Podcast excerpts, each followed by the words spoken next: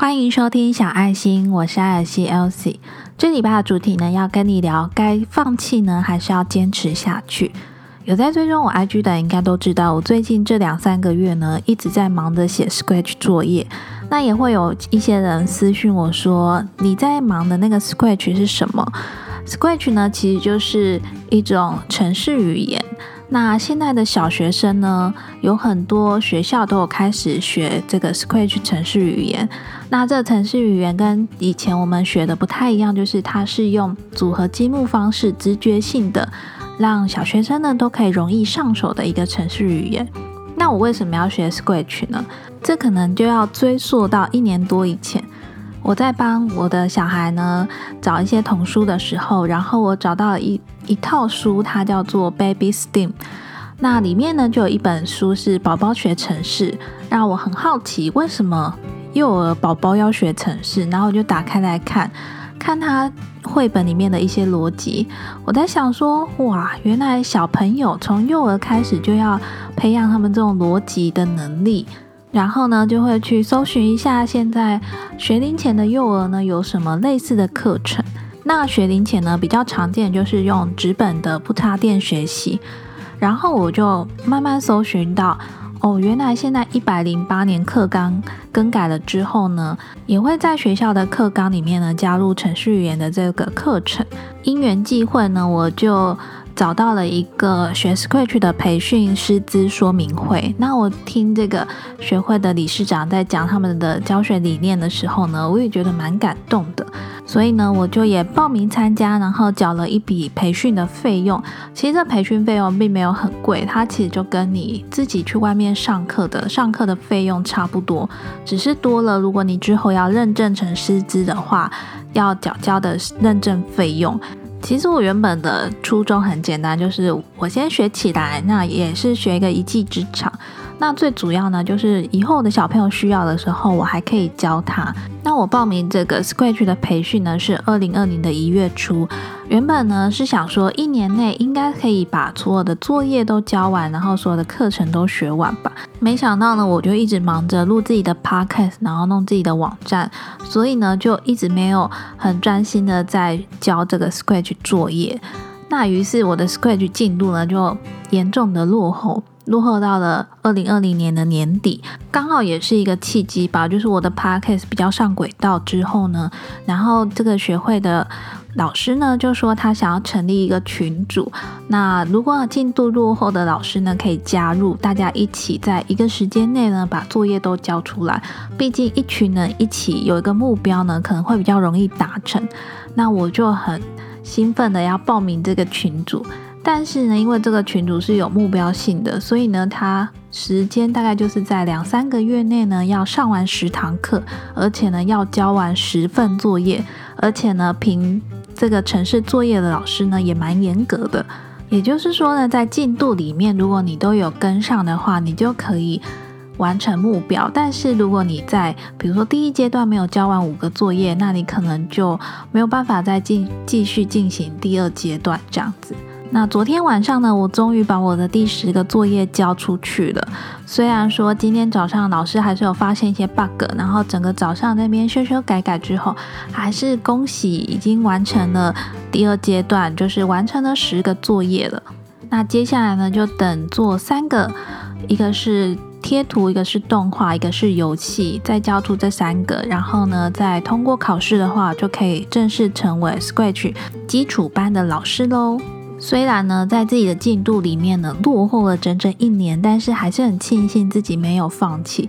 其实呢，在写第八个作业开始呢，因为作业就比较难嘛，然后就会开始有一些 bug，然后当自己又解不出来的时候。真的会很想要放弃，而且通常呢，完成一个作业可能就会耗掉你很多天的时间。而且对于从来没有学过程式语言，然后从零开始学习到完成一个，比如说游戏的设计也好啊，真的是需要非常的费神跟费时间。那也因为呢，还好我没有放弃，所以我现在才可以跟你说，我有完成了一件我原本就想要达成的一个目标。所以呢，这阵子呢，我就对于该放弃还是坚持下去呢，有一些想法想要分享给你。那我自己整理了三个因素。如果你遇到一件事情，你不知道该放弃还是该坚持下去的时候呢，也许你就可以从这三个层面来想想看。那第一个，我想要跟你分享的就是动机，你做这件事情的动机背后的原因是什么？那第二个呢？要问问你自己，是不是打从你心里喜欢的？那第三个呢？如果这件事情你放弃了或是失去了的话呢，你会怎么样去看待？当你遇到问题的时候呢，或许你也可以从这三个层面去思考看看。那我也整理了四个比较常遇到的问题。第一个呢，就是工作。当你遇到工作上你不知道该放弃还是该坚持下去的时候呢，你就可以先想想看你工作的动机是什么。我知道，当然很多人呢是因为要赚钱嘛。那这份工作呢，你是不是打从心里喜欢？再来呢，问自己，如果放弃了或是失去了，你会怎么看待呢？如果你放弃了这份工作，但是你目前还没有其他的选择。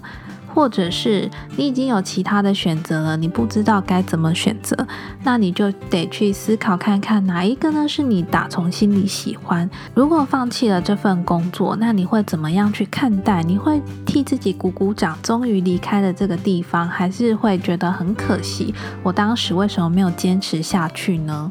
那我也分享一个我自己以前工作的经验好了，我以前。有一份工作呢，薪水也算是蛮不错的。但是我在那边上班的时候呢，我总是在想着什么时候才是离职的时机。虽然我还是做了五年嘛，但是每一天我真的都在想着哪时候离职是最好的。除了这个工作的环境呢，我觉得是蛮高压的之外，另外呢，这份工作比较没有一个固定的休息时间或是固定的吃饭时间，那这个也造成了我自己在工作上的时候呢，常常胃痛。那一开始我也都是先吃胃药来解决嘛，因为你还是得每天上班。那有一次我陪我朋友去看中医，想说那我也来看一下中医好了，就被中医警告说你再这样子随便。饮食不正常的话，小心你已经快要胃溃疡。那时候呢，我才意识到，原来我的身体已经被我搞得这么糟糕了。后来呢，是因为结婚、怀孕，然后生了小孩，请了育婴假。后来跟先生、小孩移到了别的城市居住，所以呢，我就顺理成章的离开了这一份工作。那你问我在那五年之间，为什么我都没有要放弃呢？其实理由真的蛮简单，就是你还没有办法承受你放弃这份工作之后，你会不会找到更好的工作？在你还没有找到一个更好的工作之前呢，我相信很多人都还是会留在原本的那个工作上面。所以即使后来呢，我找的工作并没有当初那一份工作的薪水这么好，但是对我来说，我一点都不会觉得可惜。因为我觉得我至少赢回了我自己的身体健康。那第二个比较多人常遇到问题就是感情方面的问题。遇到感情的时候，也很常会有人问自己说，到底该放弃还是要坚持下去？对于感情呢，我觉得这种事情非常的难说。原因是它不只是你一个人的问题，因为感情是双方面的。如果今天你跟对方都有蛮良好的沟通的话，我觉得或许你们会沟通出一个最好的结果。但是我听到很多朋友呢，通常都是不愿意先说分手的那个人，所以呢，就一直在等着对方说分手。那明明这份感情，你跟他大家都知道走不下去。但是却没有人想要做那个坏人，所以我觉得还是要回归初衷，就是你们在一起的动机是什么？你们的爱还存不存在？那你们之间能不能够有良好的沟通？再来讲到比较现实面的，就是现阶段的你们。的目标是不是一致？你们有没有一起走下去的规划？如果你们各自的人生规划是不同，是两条路的话，那勉强两个人走在一起，好像对两个人都是不好的。那原则就是呢，要以不伤害别人为原则嘛。那做出最正确的选择，不管是要坚持下去，还是要放弃呢？我想应该都是两个人的共识。就像是。一句话说的“舍得，舍得，有舍才有得”嘛。是如果明明对方已经伤害你了，或是他做这件事已经让你不再那么喜欢了，那你是不是也能够对自己一个交代，让自己好好的放弃这段感情？那第三个比较常遇到的问题呢，就是学习。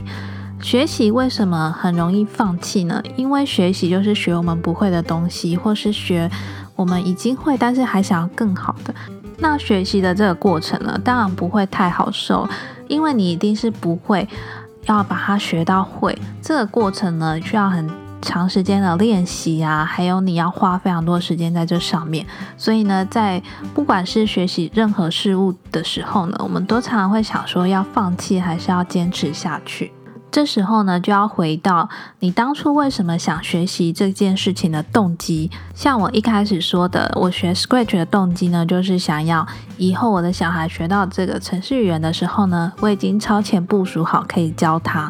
只是我没有想到的是，我在学习这个 Scratch 的过程中呢，反而让我更成长，因为呢，很多都是我从来没有。学过的东西嘛，那我要把它训练起来，跟训练逻辑啊，训练组织能力这件事情，其实对我自己也是有成长的。那第四个比较常遇到问题呢，就是习惯。习惯这个东西真的是非常容易就会想放弃。比方说，你想要养成一个运动的良好习惯，你想要早睡早起，你想要每天都喝几千 CC 的水。这种微不足道的小事看起来好像很简单，但是要你每天持之以恒的坚持下去的执行呢，其实是非常困难的。我觉得要能够非常努力的坚持下去呢，一定要找到那个最真诚的动机。